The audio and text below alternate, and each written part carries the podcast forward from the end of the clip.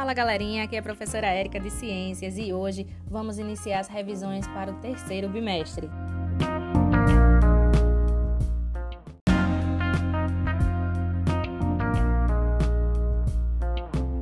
Pois é, galerinha, então chegamos a mais um final do bimestre e hoje as turmas que vão revisar comigo são as turmas do sexto ano. Se liga aí, o canal Brota na Ciência está no ar. Nós estudamos também um pouquinho sobre as transformações, transformações químicas e transformações físicas, né? Como o próprio nome já diz, a palavra transformação vem de transformar, mudar, alterar a condição de algo, tá certo? Então, na ciência existem esses dois tipos: transformações físicas, aquelas que vão se referir à alteração da propriedade das substâncias, mas não muda é, gerando uma nova substância. Ela muda, por exemplo, o estado físico, tá? Mas ela não gera uma nova substância. No caso das transformações químicas, ocorre a formação de novas substâncias, tá? Ali por meio das reações. Então vamos lembrar, certo? Um pouquinho. Quando a gente falou de transformações físicas, aquelas que, por exemplo, ocorre a mudança do estado físico, né, da matéria, falamos aí como exemplo a água, tá? É, que dependendo de alguns fatores né, relacionados, por exemplo, aí à temperatura, à pressão ou até a quantidade de energia envolvida, ocorreria a mudança do estado físico da água. Ela poderia estar no estado sólido, onde as suas moléculas elas estão muito próximas, né? Estão unidinhas, lembram lá, né? Quando eu falei para vocês que a água também se encontra no estado físico líquido, certo? Onde as partículas elas estão juntas, mas nem tanto.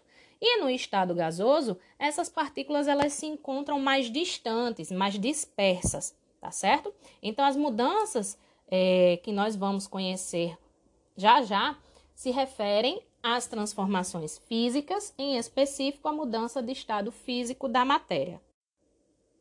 Quando, por exemplo, eu mostrei para vocês um gráficozinho, né, de transformações físicas. Eu mostrei para vocês que a mudança do estado físico do sólido para o líquido recebe o nome de fusão. Eu dei o exemplo a vocês é, de quando a gente pega um cubinho de gelo e coloca ele em temperatura ambiente, certo? Ele está saindo do estado sólido indo para o estado líquido, certo? Nesse momento ocorreu aí a mudança, a variação de temperatura, tá certo?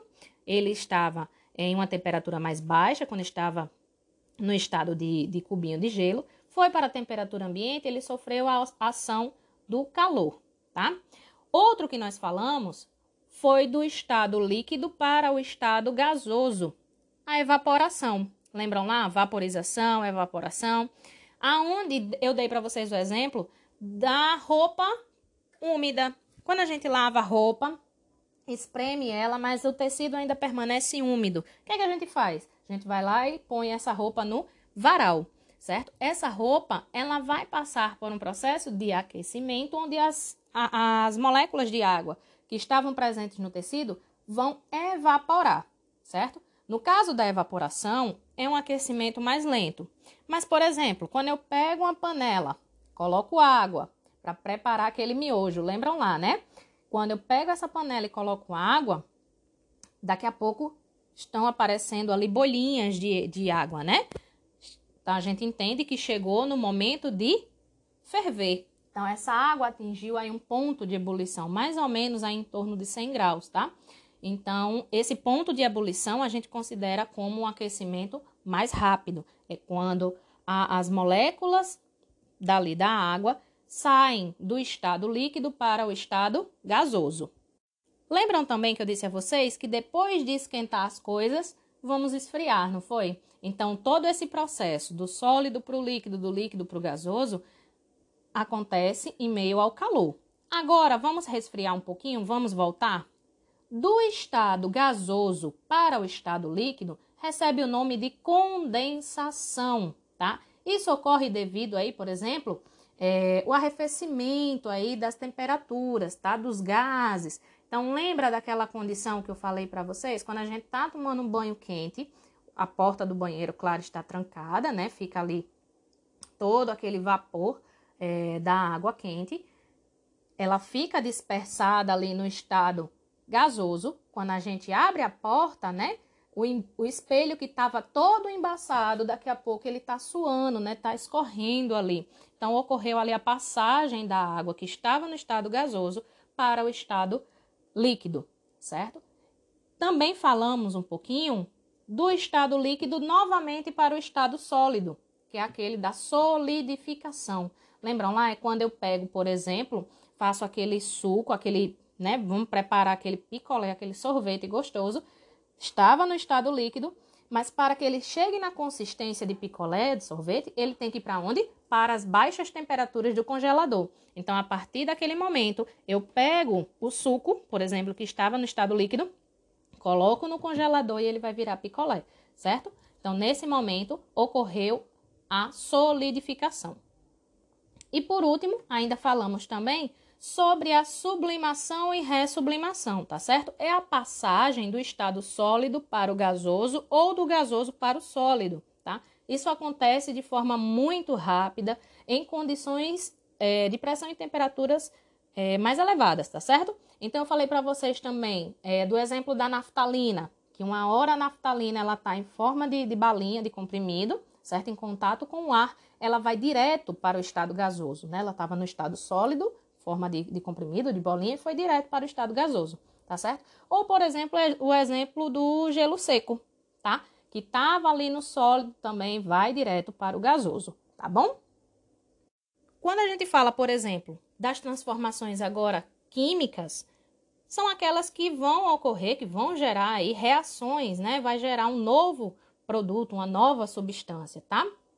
É possível a gente confirmar a origem de novas substâncias comparando né, as características apresentadas por cada produto ou por cada reagente. Então, como é que eu posso identificar? Como é que eu posso detectar que ocorreu aí a formação de uma nova substância? Quando ocorre a alteração de calor, a mudança do calor, a formação de uma chama, mudança da cor, variação de temperatura, tá certo? Também pode ocorrer é, ação de luz, pode acontecer uma ação de calor, de frio, tá bom? Então, isso faz com que se gere uma nova é, substância, tá certo? Lembram lá que o papel, por exemplo, quando eu amasso ele, ele ainda continua sendo papel, tá certo? Então, relembrem lá no nosso material os exemplos, tá? Que eu mostrei para vocês. Falei do, do prego, né? Que em ação com o ambiente ele pode enferrujar. Falei para vocês também da formação da chama, lembram lá? Da combustão, precisa do combustível e do comburente, que é o oxigênio, e o combustível, tá certo? Específico. Falamos também de variação de temperatura, um bolo, né? Quando ele está sendo feito ali após a mistura, os fermentos, enfim, fermento químico, por exemplo, quando é utilizado, ele vai ter uma reação, tá bom? Então lembrem disso, desses detalhes.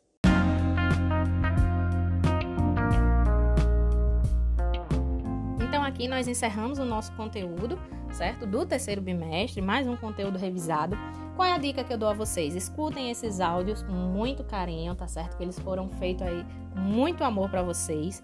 E também aproveitem, façam aqueles mapas mentais, tá? Tentem revisar o conteúdo fazendo os seus próprios resumos, tá? Estudando e revisando toda a matéria, tá certo? Então a gente se encontra agora na prova bimestral, tá? Qualquer dúvida que vocês tiverem, eu vou estar à disposição. cheiro grande e até o próximo encontro.